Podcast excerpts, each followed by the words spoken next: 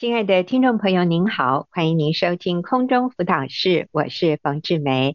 那今天我们一整集也都是问题解答，我邀请丽华跟我一起回答问题。丽华你好，冯姐好，大家好。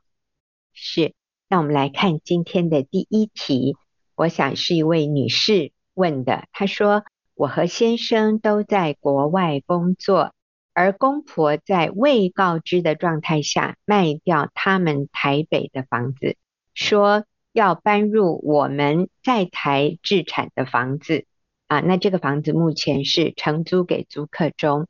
公婆并且说要帮我们还贷款，以后等我们回国就可以住在一起。可是这违背了婚前我和先生的规划，而先生却觉得没关系。请问，我仍然要顺服吗？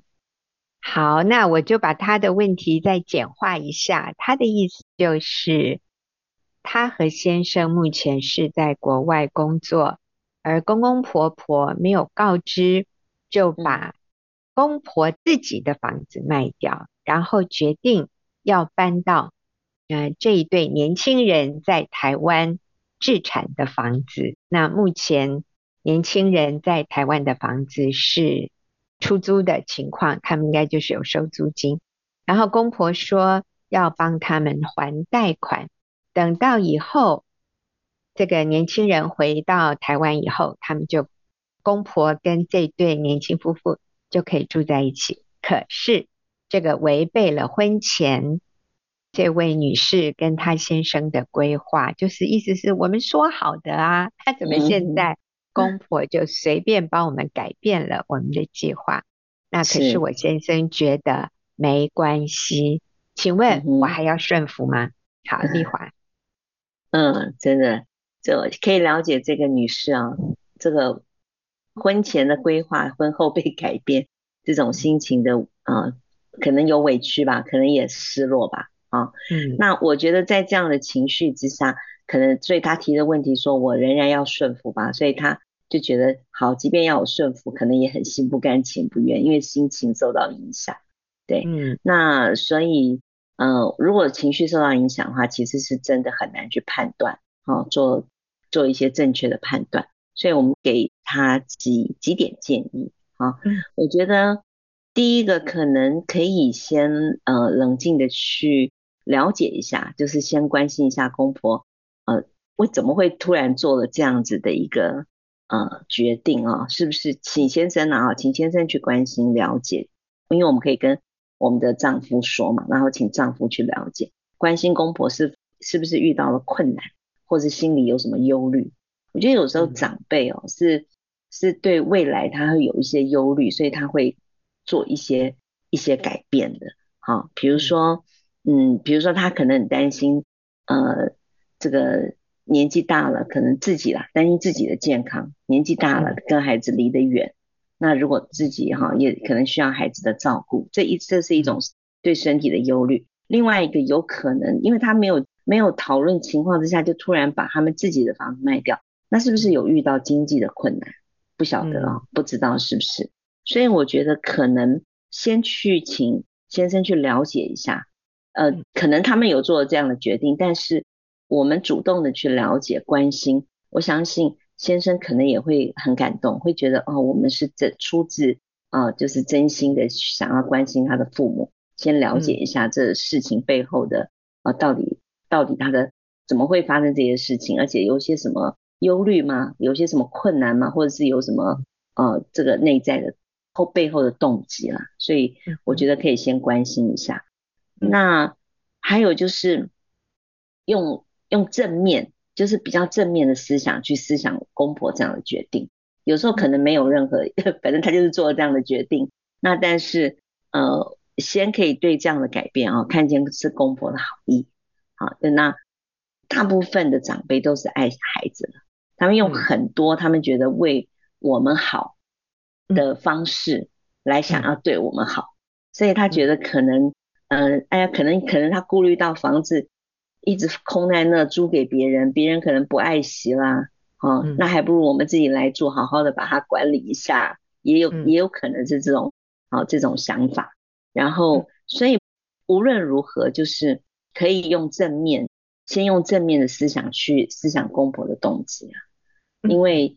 我相信他们绝对不是带着一个呃不良的动机想要做这件事情，或是想掌控，嗯，哈，嗯。啊，那虽然，嗯，虽然可能身为媳妇的感受不好啊，我想这位女士。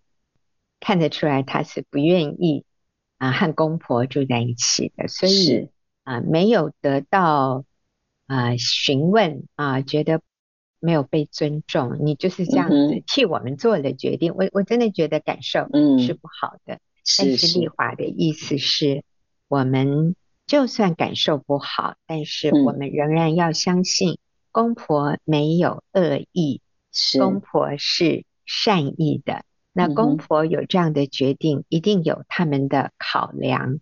啊、嗯，那呃，丽华，你是不是也有一个例子在这里？对对，我有一个认识一个姐妹哦，她一直是跟公婆分两两个城市住呃居住的。嗯、然后因为那个先生是独子吧，后来有一天她也是很很错愕的，就是她的公婆通知说他们要搬过来，搬到他们的城市，嗯、然后跟他们一起住。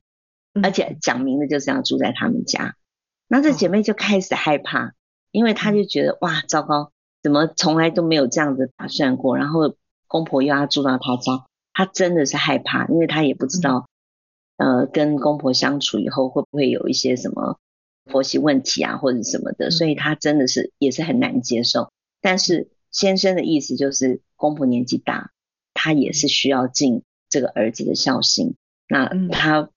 呃，父母都主动提出说要来，他也不好去说啊，那不要啊，也不知道该怎么去拒绝他们。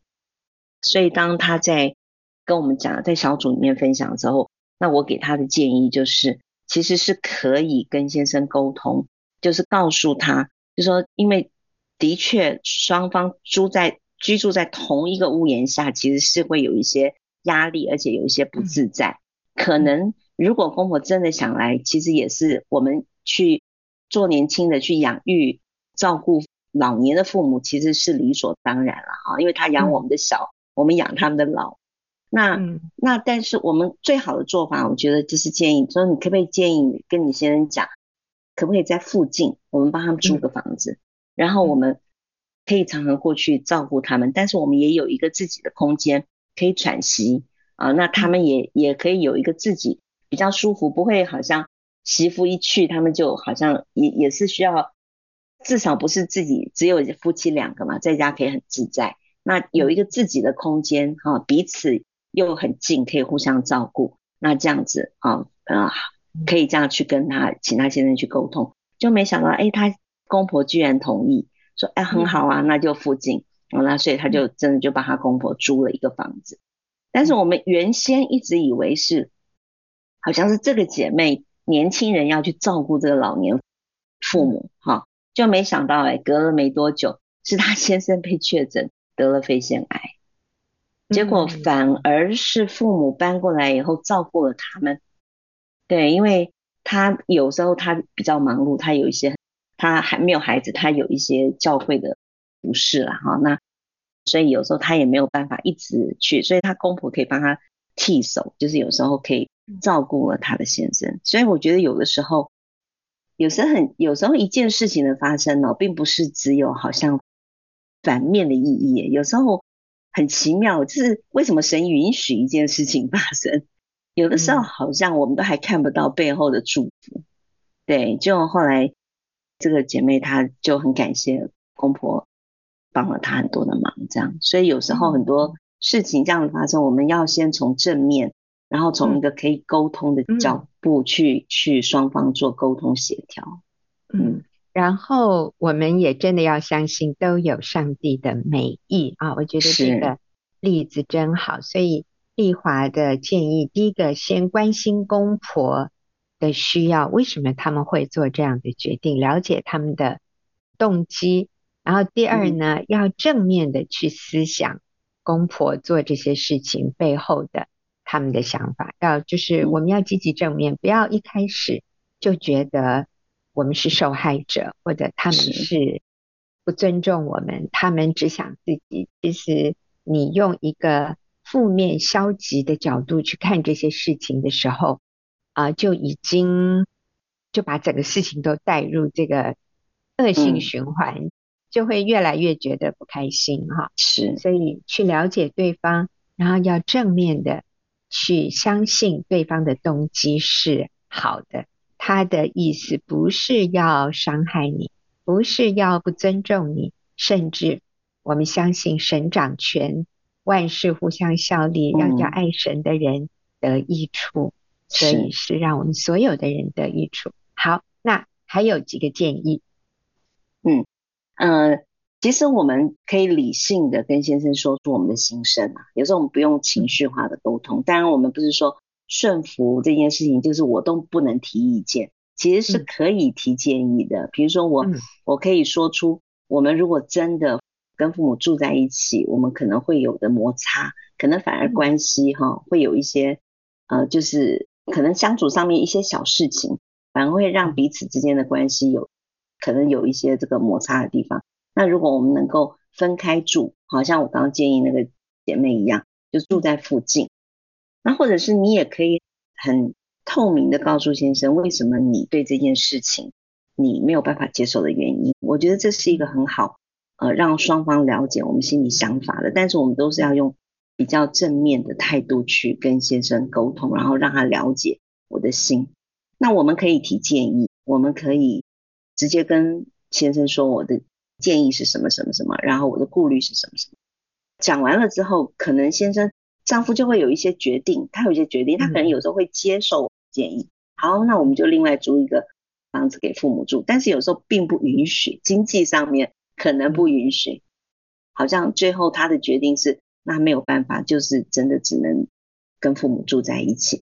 如果真的你也沟通了，你也讲了你的顾虑，然后你也给了建议了，然后但是最后先生的决定仍然是说我们还是要住在一起，那我想我们就接受先生最后的决定。嗯，因为圣经上面就是叫我们顺服丈夫如同顺服主。当我们不明白的时候，我就是凭信心，我就是凭着信心相信，就像刚刚冯姐说的，万事互相效力，叫爱神的人得益处。所以神的意念高过我们的意念，神掌权的啊。那我们也相信神是一切我们需要的源头。嗯、呃，我们愿意在父母在公婆年老的时候，然后我们去照顾他。我相信这个会让先生非常非常感激，感激这位太太。因为很多的，我们都有这种，就是孝心啊。我觉得先生想，如果赞同这样做，愿意孝顺父母，那表示这个男人也是真的是好男人呢。是是，是他愿意孝顺父母，所以他愿意孝顺父母，他也会你这样跟着他一起同心合意的孝顺他的父母，嗯、他也会跟你同心合意孝顺你的父母的。嗯，我们有时候也是非常希望我们的配偶。跟我们一起孝顺我们的父母，对，所以这是一个很好的良性循环。对，最后如果没有办法影响或者是改变这样的决定，那就顺服。嗯，我印象中我也认识一位姐妹，那她的婆婆是寡母，那儿子是独子啊，那你就可以想象这个啊，后来结婚以后，一定是妈妈和儿子媳妇。住在一起，那其实姐妹心里是当然希望有自己的小家庭，但是嗯，她很棒诶，她很棒，她了解先生的为难，她也了解婆婆的需要，所以他们是住在一起很多年哦。结果哎，我也不记得多少年，但是绝对是可能超过五年这样的时间。后来先生自己感觉到啊，因为他们陆续。也生了孩子，先生感觉到需要分开，因为住在一起真的就是有很多的不方便。其实老人家怕吵，对不对？嗯啊，那小孩子有没有办法约束说没有吵闹的声音？所以后来他们真的就是把原来跟婆婆住在一起的那一栋房子卖掉。那先生、嗯、呃这些年也。存了一些钱，所以他们后来就买了两户，但是就是紧邻着隔壁，嗯、就是门对门两户，嗯、是不是中间还打通了一个门哈？好像也有这样，就是中间墙壁也打通了，啊、就是还是住在一起，但是现在就是比以前有更多的隔间呐、啊，就是隔开来，而且我觉得最棒的是，是这个先生提出来的。嗯、那先生提出来，妈妈就没话说，然后妈妈也真的惊艳到，嗯、哦，这样子比较安静，这样子比较有自己的空间，所以我觉得真的是两全其美，就是。他们把原来住的一个比较大的房子卖掉，然后这个儿子再贴一些钱，就买了两户。那这两户这样就是紧邻隔壁，中间大概还有一个门是通的，而且妈妈也觉得这样好，儿子也觉得这样好。那我们姐妹呢？这个媳妇就是最大的受益人啊。但是我我觉得从头到尾，这位姐妹她是愿意孝敬婆婆的，嗯，她是愿意照顾婆婆的。我就一直看到她的心。好温柔，他的心没有苦毒，他都是、嗯、他都是愿意的啊。当然对他来说是不方便，可是他了解先生有这样的一个责任，他也愿意成全先生的孝心。他也真实看到婆婆一个人晚年是有非常真实的需要，他也非常愿意体谅婆婆。结果，上帝就为他们开路。那前面的不方便，前面的一些可能被约束、限制，他觉得是非常值得的。他觉得那是他嫁给这个男人本来就需要接受这样的一种情况。所以，我相信上帝不会亏待我们啊。那上帝也借着环境。来帮助我们成为更成熟、更宽广、更对人有恩慈、更像基督。那我想，这可能才是最重要的永恒利益。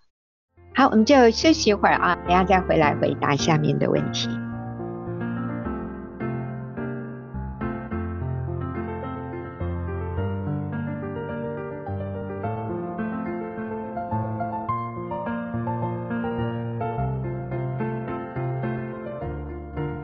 那我们再来看下面的问题啊，这是一位妈妈，她说：“我十一岁的女儿说不需要妈妈全职照顾，她希望妈妈上班，妈妈工作地点离家很近，这样我还需要全职回家吗？”啊，那下面一个问题是类似的，啊，这位妈妈说：“我家两个男孩十多岁，爸爸只有周末在家，出差多。”那妈妈去工作是不是不太好呢？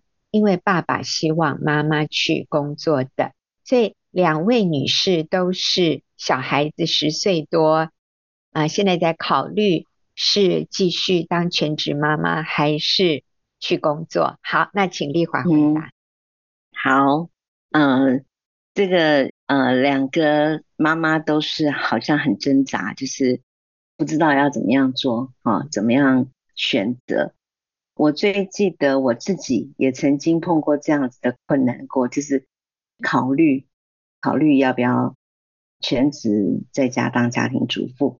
我记得那个时候是我自己完全没有想要在家当全职家庭主妇，嗯、因为我还蛮想还蛮享受当职业妇女的，然后而且也做得很很愉快这样。那当时我的价值观就是觉得。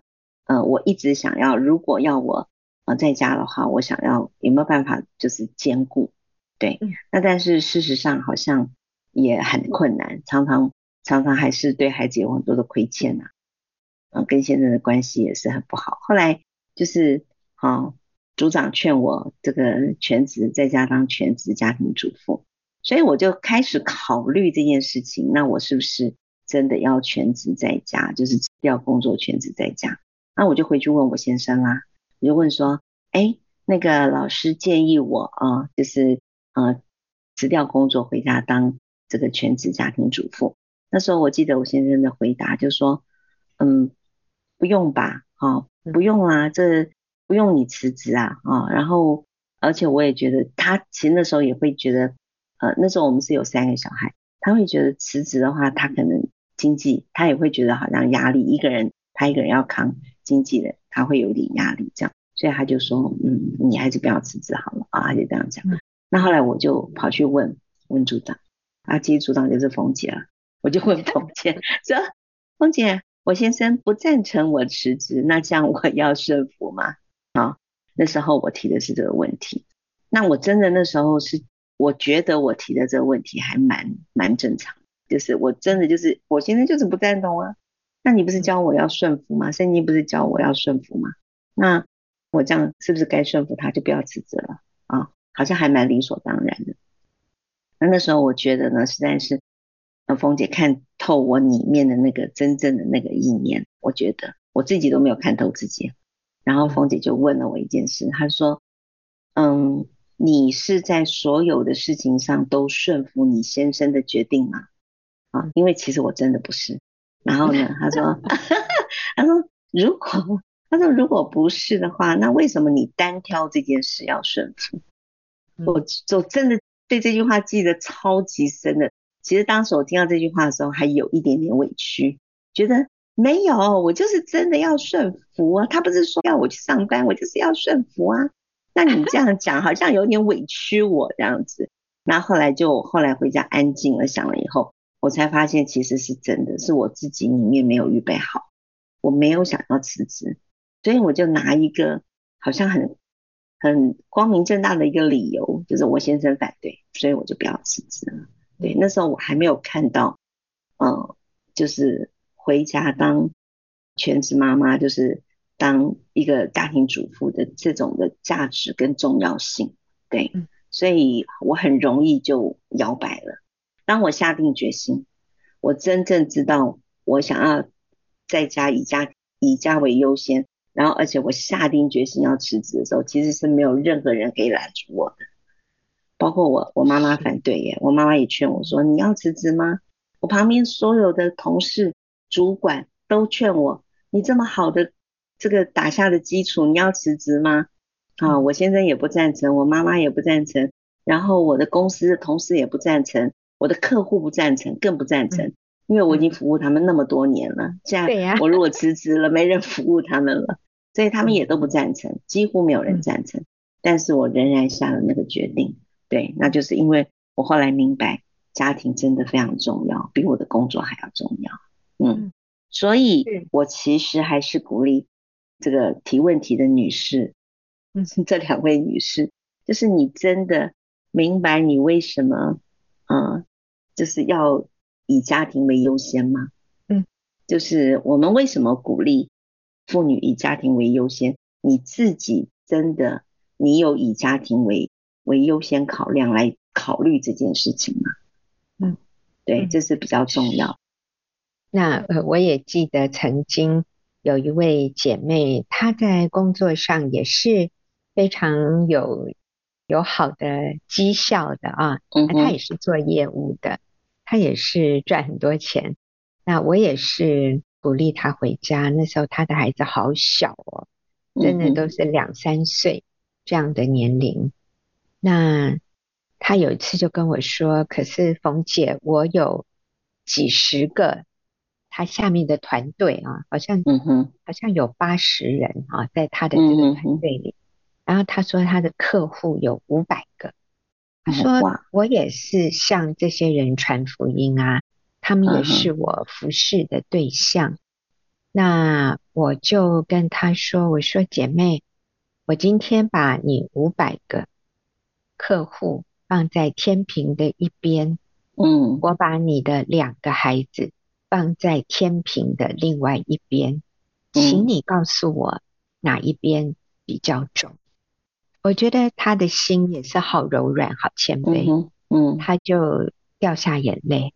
他说：“冯姐，啊，我懂你的意思，我知道。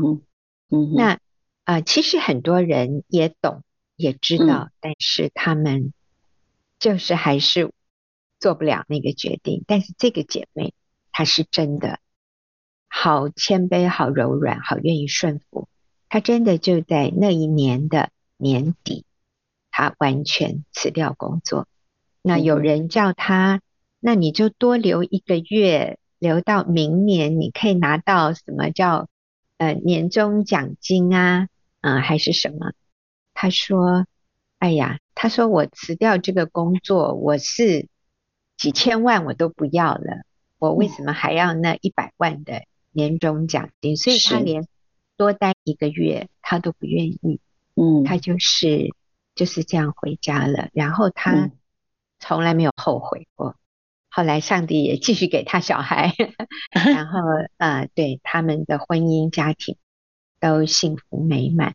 所以我想。”第一个姐妹说：“我的小孩子十一岁，她都跟我说，嗯、妈妈，你回去上班吧。”呃，我觉得有一些决定不是让孩子嗯来做决定的，是、嗯、因为我们的判断力是比他们要更为成熟，所以也不是有的小孩也会跟妈妈说：“妈妈，你就跟爸爸离婚嘛，你看你们天天吵架。嗯”我觉得这些我们、嗯。小孩的话，我们听一听，我们可以参考，但是不应该是我们做决定的依据啊。所以，第一个妈妈，我们还是鼓励你以家庭为优先。那第二个妈妈，你说先生只有周末在家，那你周间还要去工作，我觉得，嗯，孩子真的非常需要你，所以我们还是鼓励妈妈。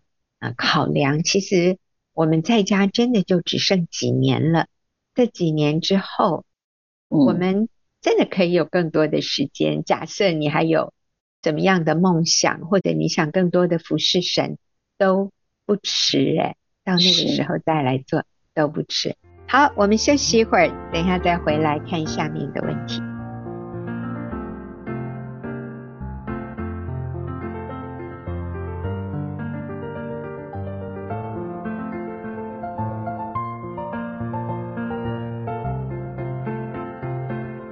好，我们来看下面一个问题，也是一位女士，她说：“我离婚了，前夫封锁孩子的通讯媒体，不希望我跟孩子联系。他这是什么心理啊？他不认可我，也不认可我做母亲的角色，使我的内心很受伤。”好，那我想这位妈妈她她并没有提一个问题哈。她只是在表达，她里面很受伤。嗯、我想她的意思也是，是，那我现在可以怎么做？所以很明显的，他们夫妻离婚，孩子是跟着爸爸，嗯、所以他现在连孩子都无法联系了，嗯、所以他里面很受伤。他也觉得被前夫否定了他这个做母亲的价值。好，那丽华，我们可以怎么样？安慰鼓励他呢？嗯，是真的。离了婚之后啊，然后又不能跟孩子联系，这是真的是很大的痛苦。所以这也让我们看到一件，就是呃一件事情，就是很多世界上的这个价值观，世界上面的人现在了越来越多，因为离婚率越来越高，所以很多人都以为离婚是解决婚姻问题最快而且最好的方法。嗯，所以可能有问题，他们就就用离婚来解决了。但是事实，离婚后带来的伤害，好是比不离婚更大，而且离婚之后问题才一一浮现。包括刚刚这个提问题的这位女士，对啊，她跟孩子这种联系，这个通讯软体的联系，她都不让他们联系。但是我也。我也有在想一件事情，我不知道他的孩子多大了，可能他觉得是他的前夫的把他们封锁了，但是有没有可能是孩子自己封锁妈妈？也有可能哦，啊，因为呢，其实很多人并不理解，就是离婚，呃，父母离婚对孩子的伤害，真的真的是超过父母死亡哦。我说超过，以前人家是说父母离婚仅次于父母死亡，但是我真的觉得父母离婚是对孩子的伤害是超过父母死亡，因为父母死亡是真的是，你知道有时候是突然的身故，它就是一种没有办法抗拒的东西。但是离婚这件事情是可以决定的，我们是可以很坚定的说我不离婚，我不拆散这个家庭。所以很多孩子没有了家，觉得自己不被爱，然后他也没有自信心的来源，自我价值很低落，安全感也没有，他受到严重的打击，所以他有的时候是不想跟父母联络的，甚至可能他就觉得离婚的那一方就是可能没有跟我们住在一起，他就觉得既然不联络了，那就不要联络，嗯，既然离了，那就不要联络了，也有可能是孩子自己啊自己封锁了父母。那我举一个就是离婚之后对孩子伤害的一一个例子好了，因为实在是这个例子令我很深刻，而且是慢慢慢慢的看见这个离婚对孩子一生造成的影响。就我女儿念小学的时候吧，那她现在已经结婚了。念小学的时候，她有一个很好的同学，她那时候就是回来跟我讲说啊，我们班上有一个同学。爸爸外遇，然后呢，妈妈就嗯就跟爸爸离婚了，所以妈妈就带着这个姐弟俩，然后就另外搬出来住了。那那时候他说他很同情这个同学，因为这个同学心情很不好。他说自从他父母离婚之后，他一直心情是处于很低落的状态。哎，还不是小学，我觉得是国中了，已经他那时候是国中，然后。后来他一直常常心情很不好，也不知道，他就觉得他自己家庭破碎了。然后慢慢的，结果隔了几年之后，他有一天就发现，因为他妈妈有写日记的习惯，结果他翻到他妈妈的日记，发现就是妈妈也成为别人的第三者，所以他非常非常的惊讶，想说：哇，你不是最最痛恨爸爸外遇吗？结果怎么你自己成为别人的第三者？所以他也无法理解。他就觉得为什么妈妈还做这样破坏别人家庭的事情？那所以他跟他妈妈的关系也不好。那在他国中开始，他就常常一个男朋友换一个男朋友，因为他就是很需要爱，他在父母当中得不到爱，所以他就从男女关系这里啊不断的去找找这个好找爱这样。然后甚至后来他又可能跟我女儿还关系还不错，他就发现他自己的弟弟，他弟弟，他说他居然。就是有同性倾向，他就跟一个同性在交往。他说他也不知道怎么去帮助他的弟弟，就是怎么他弟弟啊，后来啊，就是发展到同性恋上，一直后来到后来，这个家庭给我看到，就是从一个嗯妈妈，当然是父亲做错了最最大的错哈，他不应该外遇，但是当那个妈妈她毅然决然觉得啊，那就不要。那一刻开始，真的，啊，这个家就是完全的被毁坏了。然后，而且对后辈的影响，那真的是他们一生的。就是他，他可能再也不相信家庭，再也不相信婚姻。然后他甚至里面对爱的缺乏，他里面他的那个交友是混乱的，然后是里面是很空的。对，所以我觉得好可惜。对，那昨天。婚姻班有一个见证，我觉得好感动，好感动。这是一个跟我刚刚讲的这个例子相反的一个见证。对，那那个昨天还出来见证的是一个家庭，父母，然后还有呃那个女儿三个啊一起出来做见证。呃，这个见证我已经听了很多遍了，但是我昨天还是非常非常感动，尤其他女儿最后出来说话，我觉得真的是很感动。那大约的故事就是那个弟兄因为一封呃简讯，因为一个女同事的简讯啊就关心嘛，就是好像对方需要心情不好，想要跟这个啊这个男这个弟兄，那时候他还不是弟兄嘞啊，哎是了嘛，我也搞不清楚，反正就是跟他有一些联系，就滑进了外遇里面，然后当然啦，感谢主，很快那个。外遇就结束了，但是这件事情也非常影响他的家庭，就是他的太太啊，那时候也是非常的痛苦。那但是他的太太选择原谅他，然后虽然很痛苦，我最记得印象最深刻的一个，他每次讲见证的时候，讲到一个我非常印象非常深刻。他晚上睡觉的时候，太太就常常捏他一把，然后他也不知道为什么他太太要捏他一把，因为他心里很气嘛，很委屈嘛，他就捏了他一把这样子。但是他除了这样捏了他一把，但是他真的就是在小说里面学习怎么样去饶恕她的丈夫，而且没有告诉任何人呢，家人都不知道，除了他知道之外，连他女儿都不知道，然后家人也娘家也不知道，婆家也不知道，都不知道这位先生是有外遇。后来这弟兄也是悔改了，我觉得这弟兄也好棒，觉得他真的好。好谦卑啊，他愿意做错之后，真的赶快悔改，然后而且接受组长的辅导，就立刻辞掉工作，换掉工作，然后这个赶快离开啊外遇。我觉得最最最感动我的，就是他在他跟他女儿，后来这个弟兄跟他女儿道歉了，告诉他在他女儿长大之后，告诉他曾经发生过这件事情。他讲完了以后，他女儿没有。任何的表情，但是他也不知道他女儿到底有没有受伤，他自己心里也忐忑不安。这样，那一直到他有一次啊，女儿啦，在学校有一个这样子的一个活动，说要写一封信给他最感谢的一个人，结果他女儿居然写信给他的爸爸。但当然，这爸爸也非常爱他的女儿。哎，我觉得昨天听我就觉得好感动。弟兄要讲的时候，我觉得他也是哽咽的，他就是一直。忍住他的情绪，那居然他女儿最感谢的是他，他没有因为他过去做错事，然后反而就是好像看不起他的爸爸，然后那或者是怎样，他是最感谢他父亲。他感谢的是什么？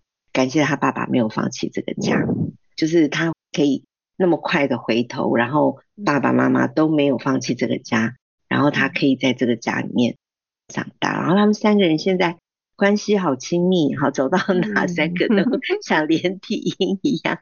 对，所以我觉得这个这个见证跟我刚刚讲的那个见证真的是两个南辕北辙的两个例子。但是我可以看到，真的当其中一个一个人他不离婚啊，然后坚持，即便即便婚姻当中有人背叛一方，但是有人坚持不离婚，然后坚持把这个家。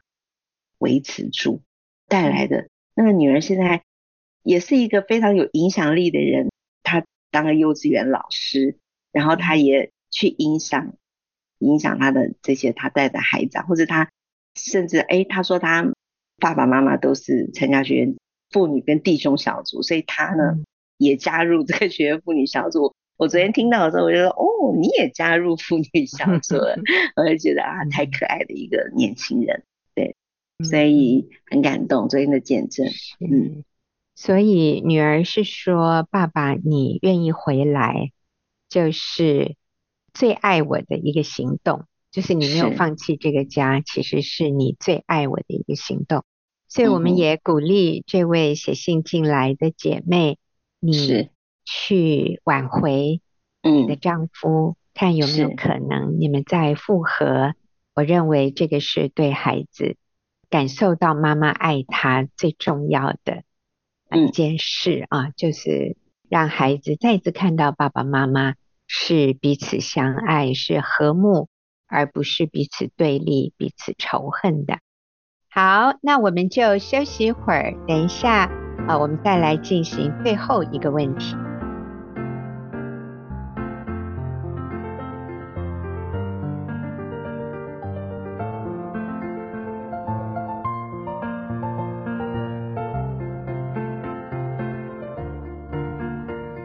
那现在我们就要进行今天最后的一个问题。那这个问题呢，我要请一位年轻的姐妹 Erica 来回答。这个问题是这样的：老师说，回归家庭照顾孩子，但若还没有孩子的夫妻，太太是否可以为自己梦想追梦呢？可是与另外一半的工作和生活时间步调、生活作息就都会不同的话，那这样。还合适太太去追求自己的梦想吗？好，那我们就请年轻的姐妹 Erica 来回答。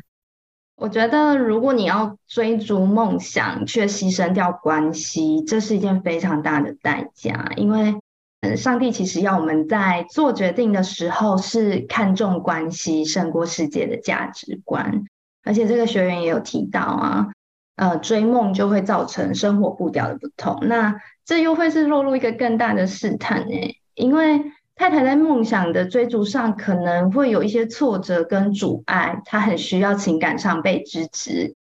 太太就是很难过那个爱情观，她很需要情感被满足。那如果这个时候先生总是不在身旁陪伴，那这个角色很有可能会被其他人取代。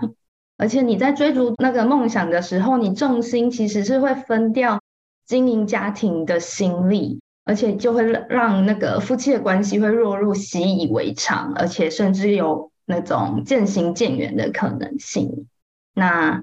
老师今天邀请我来分享回答这个问题，是因为我曾经有这样的经验。那我也跟大家分享，就是我自己是在结婚满一年之后才决定辞职回家当全职人妻这样子。那刚结婚的时候，我也是有这个想法，说啊，没有小孩哦，还有时间，我应该要赶快去进修。如果未来工作的升迁有需要的时候，我就预备好了。那所以我就把很多时间跟体力就投注在。自我的实现上面，而且我当下也觉得，哎，我们家有两份薪水啊，就可以让我们夫妻生活更优渥，而且好像会很幸福哎，就是就是我们有比较丰盛的物质这样子。但是就是这样，差不多过一年，我的先生就告诉我说，哦，觉得我们家没有温度哎，我们好像是一起生活的室友，不像夫妻，因为我那个时候的工作是要轮班的，所以。我每天跟我先生说完晚安后，我就出门上班。那我下班回到家啊，就换我先生穿上衣服出门上班。所以我那个时候没有什么共同的时间，所以我先生就反映：哎，我们这个家没有温度呢。那之后我是因为健康的因素出了状况，被神带回家了，这样。啊，我才明白到，原来关系中的合一亲密感是胜过职场上的掌声跟成就。那真正的幸福也不是每个月的那个薪资的数字，反而是我们两个为了这个家相互扶持和努力，才是真正的幸福。而且你也有提到啊，就是如果你们的夫妻未来是有生育计划，那你就应该要好好为孩子预备一个充满爱的家，就是因为父母相爱是给孩子最好的礼物，所以我觉得要把握时间相爱，然后预备宝宝的到来，这样子。那希望的回答可以给你有一个新的想法跟考虑的点，这样子。嗯，哎呀，真的谢谢 Erica 啊！我觉得他讲了一句话让我印象深刻。他说：“夫妻的关系，夫妻的这种亲密感，其实是胜过在职场上的成就，甚至胜过你薪水的收入。”啊，我想 Erica 在这里强调的就是一个。优先次序，其实我们不是反对妇女工作，不是反对妇女赚钱，而是说，当我们这样做的时候，如果牺牲掉了夫妻关系的亲密，如果牺牲掉了妈妈可以自己陪伴孩子长大，就是那个优先次序被妥协了，甚至被对调了，最后是工作优先，赚钱优先。然后家庭可以摆在后面。那 Erica 刚才说，他说这个是太大的代价了，这个代价太高了，是不值得的啊。所以我我要说，如果因为你工作，因为你要赚钱，以至于你蜡烛两头烧，以至于你情绪非常的紧绷，然后你没有心力，没有。精神没有体力去满足孩子还有丈夫的需求的时候，那可能我们真的太忙了，可能我们真的就是需要调整，需要做一些改变，然后我们最后才会发现，我们的人生所做的在时间精力上的投资是一个正确的投资，因为我们回收到的是最有价值的，就是。与家人的关系，还有家庭的幸福。好，所以我今天非常谢谢丽华，也非常谢谢 Erica，跟我们一起在这里回答问题。那也谢谢听众朋友的收听，我们下个礼拜再会。